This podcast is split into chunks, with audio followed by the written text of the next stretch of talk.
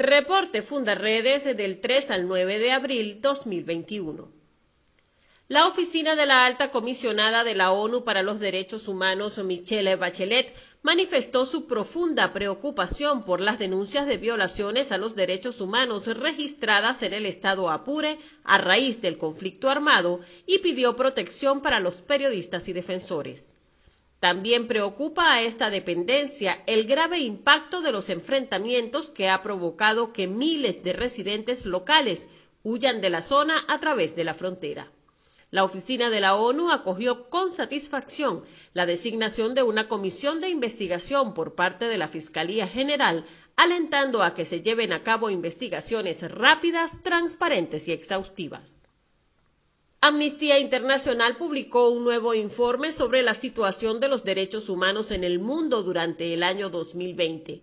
Allí la organización señaló que en Venezuela continuaron las ejecuciones continuaron las ejecuciones extrajudiciales, detenciones arbitrarias, torturas y ataques a la prensa en medio de una crisis humanitaria agravada por la pandemia.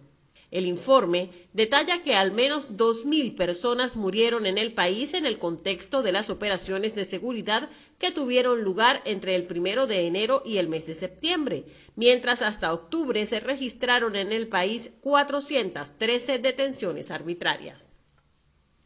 Nuevamente Fundarredes fue objeto de hostigamiento y criminalización por ejercer la ciudadanía en labor de promover y defender derechos humanos. A propósito de los hechos suscitados en Apure, el Estado venezolano arremetió contra la organización y especialmente contra nuestro director Javier Tarazona con amenazas transmitidas en televisión nacional.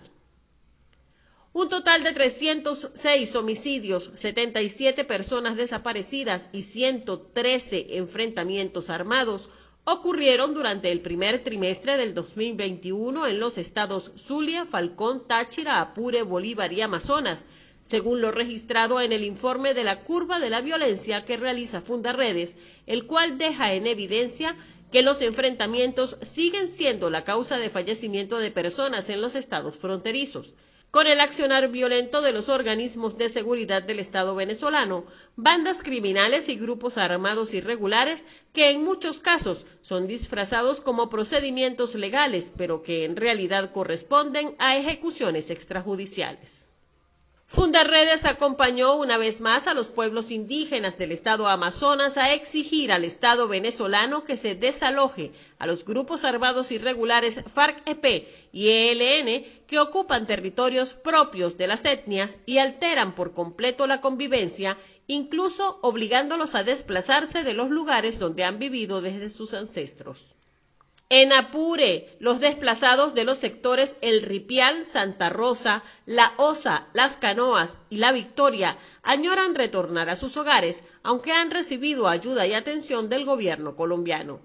Manifiestan temor por la integridad de sus bienes, pero también por sus vidas. Los combates de esta semana dejaron tres militares fallecidos y una decena de heridos por la falla de una granada que estalló al interior de un mortero mientras el ejército venezolano bombardeaba posiciones donde se ubican presuntos irregulares del Frente Décimo de las FARC. En Amazonas esta semana se conoció el video de una reunión de las FARC-EP con indígenas de la comunidad Piaroa que rechazan la presencia guerrillera cerca de Puerto Ayacucho.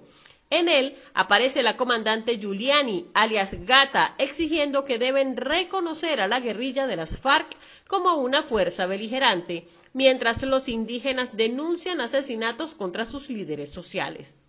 En Táchira se registró un enfrentamiento armado en la población de San Antonio pasada la medianoche del día 7 de abril. Fuertes detonaciones sorprendieron a los habitantes del sector Juan Frío de esta localidad. A consecuencia de este hecho, una migrante venezolana perdió la vida y otro resultó herido en territorio colombiano. Ambos habían llegado recientemente al sector de La Parada, Colombia, y pasaban la noche a la intemperie, según las autoridades del vecino país. Comparte, ayudemos a vencer la censura en Venezuela. Consulta esta y otras informaciones en nuestro portal www.fundaredes.org.